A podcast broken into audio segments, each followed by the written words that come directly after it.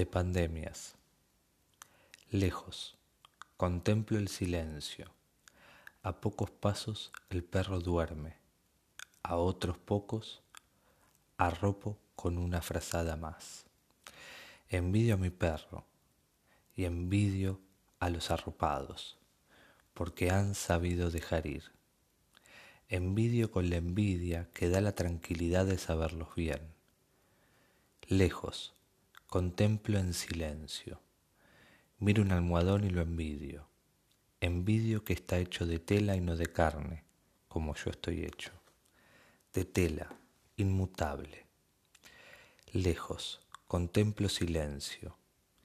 Miro la pared y solo veo incredulidad. Miro un libro y solo pienso en por qué no.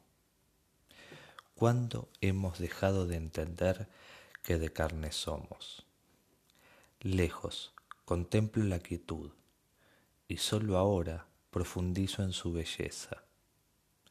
Me extingo, y sólo así comprendo por qué es que el fuego en su crepitar hipnotiza.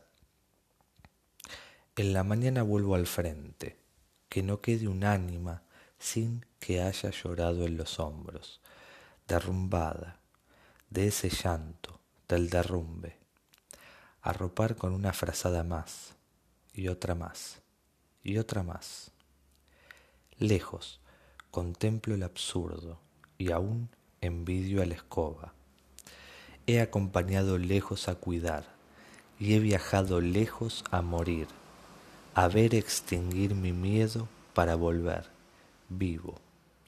En mis días lo anatómico es para aquellos que saben de ello y como quien diría en otras costas, dejo todo en sus manos. En mis días mi métier es el temor, la desesperanza, el terror. Y como cita quien diría en otras costas, dejen todo en las mías. Lejos contemplo mi calma, para volver calmo y así ser útil en estos nuestros tiempos que también pasarán. Lo inmutable no existe, pero sí aquello que podría ser evitado. Hace tiempo se ha gritado no querer ser más esta humanidad.